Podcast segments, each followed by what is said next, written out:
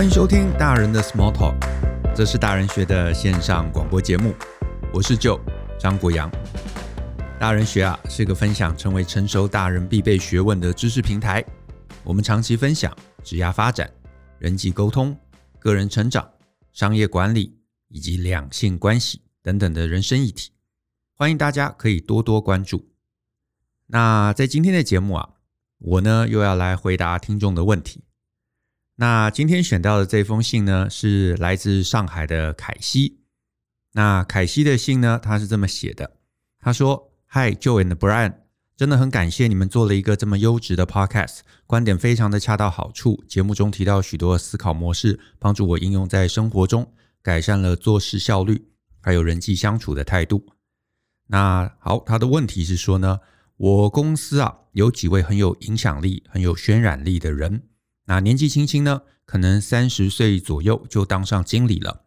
那他说呢，他观察他们的特性，就是对各种人事物啊都很有自己的想法，然后很有自己的观点，而且呢是勇敢的大声说出来。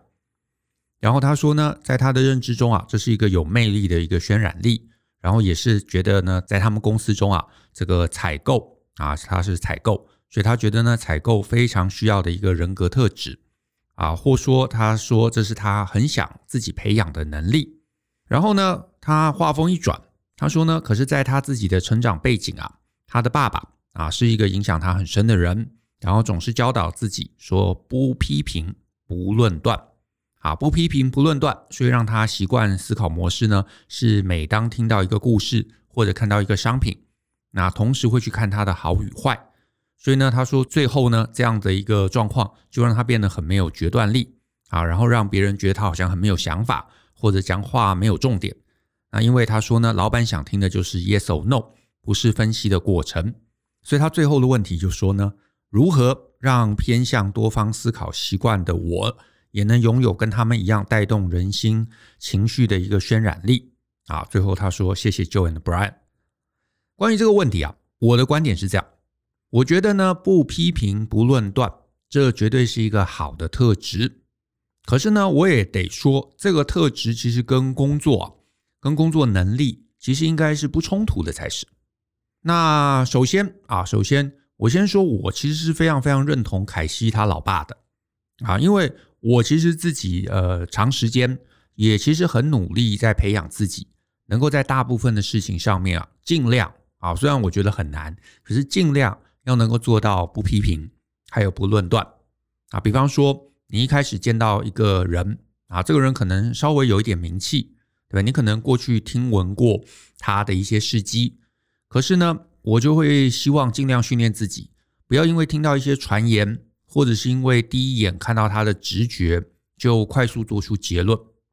那这个当然，你可能也包含了看新产品，或者是看到商业模式，看到点子，看到任何事情。那问题其实显而易见啊，就是快速做出反应，快速做出结论，这个问题其实很容易理解的。因为呢，除非你比方说看人吧，你本来就是一个很会很会看人的人啊，或者是你真的在这个呃年纪很大了，经验很老道了，不然的话，我得说啊，有时候人的这个第一瞬间的印象，第一瞬间的直觉，其实是会骗我们的啊。然后呢，那江湖传言。对不对？虽然这个呃市面上有很多江湖传言，可是这个江湖传言就是真真假假嘛，也不完全可信。那有的好的传言啊，有些人都说这个大家都说某个人好，这个好的传言有可能是塑造出来的。那大家都说他坏，虽然我得说大家都说坏，可能有一部分是真的，可是呢，这背后可能也是会有一些仇恨跟抹黑，甚至可能也是跟观察的面相有关。那所谓观察面相的意思，就是说，他可能有一定比例是真的，有一定程度是真的。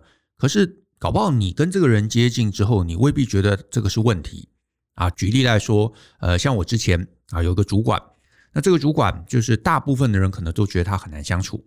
可是呢，我跟他一起共事之后，我发现他其实对不是很好相处。可是他就是在工作细节上面啊，可能比较严厉。但是呢，你如果呢能够把这些细节都顾好，他在其他层面其实也不是坏人啊。所以我觉得，就是认识人也好，或者认识世界也好，其实往往都有点这个瞎子摸象的味道啊。就是你跟这个人或这个呃东西相处的时间短，有可能你摸到的是象腿，对不对？另外一个人摸到的是象的鼻子，所以两个人讲起来都是他，可是就是不一样的一个感觉。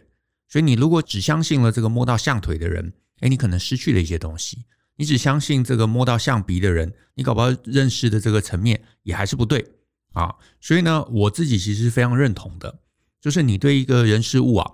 还不够认识的时候，如果尽量在心态上面，啊，至少在心态上面，你保持不批评、不论断，这绝对是一个非常非常棒待人处事的一个态度。甚至啊，这个话题我觉得继续聊一下，就是呢，我我甚至讲的极端一点，那有些人啊，就是你真的相处一段时间，你搞不好都没办法百分之百有把握是能够认识对方啊，像这个最常见的嘛。就是其实很多人会盲目的崇拜，或者是相信一些政治人物，对不对？呃，这些相信有可能只是因为看了 Facebook 上面的一些贴文，或者是觉得说，诶，他在电视上面看起来这个形象好清新啊，然后或者是觉得他的演讲很棒，然后就可能到处打包票，会觉得他就是一个很棒的这个一个一个政治人物啊，或者一个一个这个官员。可是呢，我们过去可能也常常在一些文章中。啊，有常常提醒说，就是你也不要说那个远在天边那些政治人物，你根本根本没见过他，没跟他说过话，了不起在街上跟他握过一次手，对不对？就算你身边的人，对不对？你的爸爸妈妈，或者说像我这个呃，跟 Brian，对啊，我认识他也十多年了，可是他如果他哪一天他要出来选总统，我我都不敢担保说他选上了，他真的会是一个这个爱民如子，或者是他真的不会这个贪污舞弊。好，这个我我真的都没有办法帮他打包票，因为你不管认识这个人再久，其实你都不可能了解他每一个细节啊，因为人真的有很多很多面相嘛。那我跟他这样十年相处，虽然也看了他很多面相，可是终究不是每一个面相都看到。那既然这样时间拉长，我都不能有把握说我完全认识他了。那如果你在第一时间、第一瞬间，只是因为你的感觉、你的直觉。或者因为你从别人的口中听到一些什么，那我个人是觉得把这个东西当成全部的判断标准啊，那真的就是很危险的一件事啊。那当然，人以外一定也是这样子啊。那无论它是一个产品，是一个点子，是一个商业模式，我们没有花时间、没有花心力去深入研究之前，那任何结论啊，确实都有可能失之偏颇。所以呢，我是非常非常认同凯西他老爸的，就是呢，不批评。不论断这样的一个人生态度啊，我绝对是举这个双手双脚啊来赞成、来支持的。可是呢，另一个面向，我也要提醒凯西，就是呢，固然啊，我们不应该啊，不应该太早对于这个万事万物啊下结论，甚至啊，永远都不应该就是有一种坚信自己绝对正确的那样一个信念。可是呢，我们也不可能。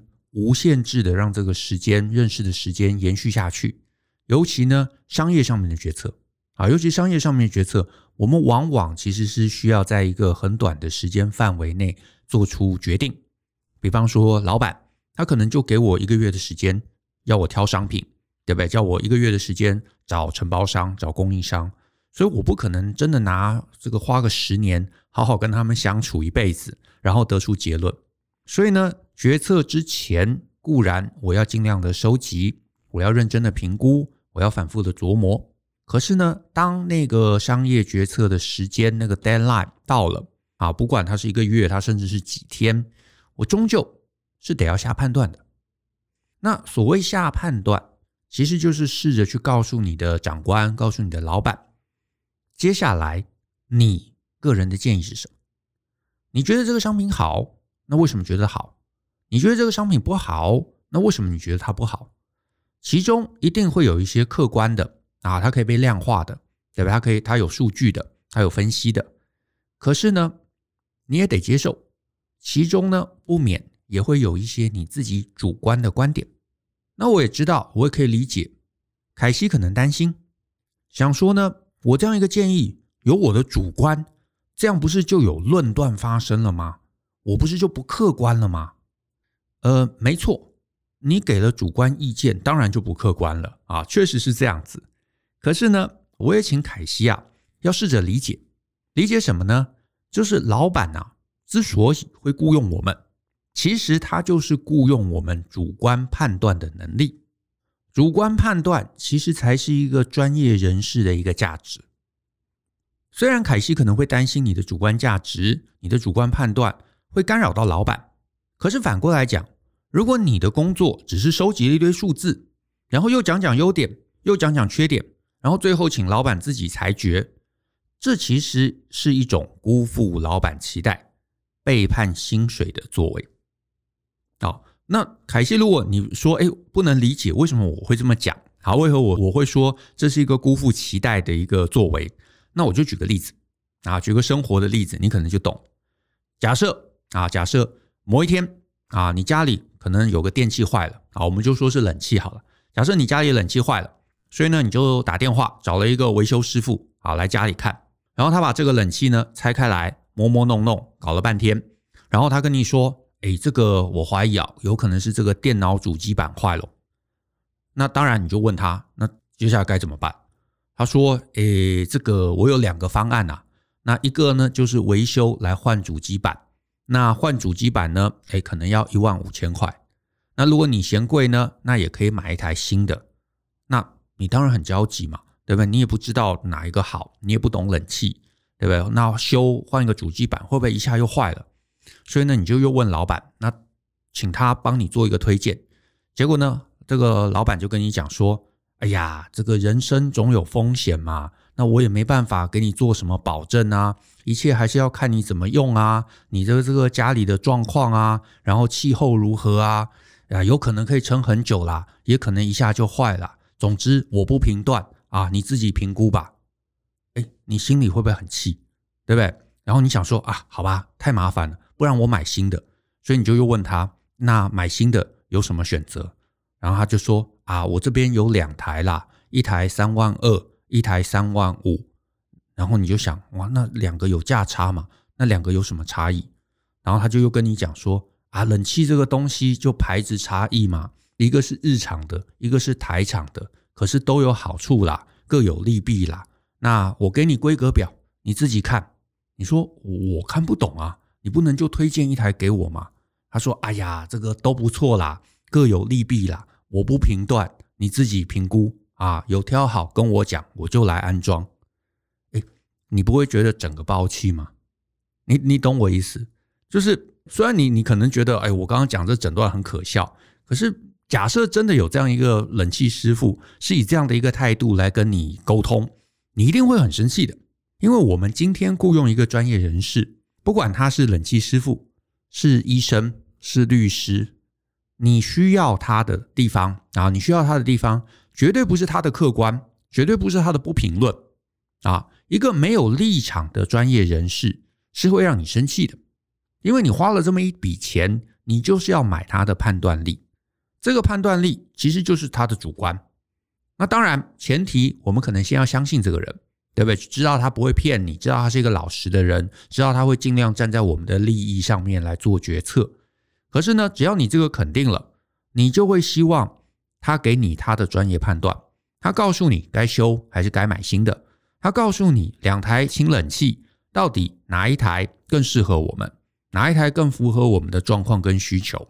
如果他只是给你规格表，然后叫我们自己看，叫我们自己选，你一定会生气，你一定觉得这个人烂透了。所以回到凯西的职场，我给凯西的建议就是：你的主管花钱雇佣了你，他想要的就是你的主观意见。主观意见不用等于完全正确，可是你必须要说出你个人的想法。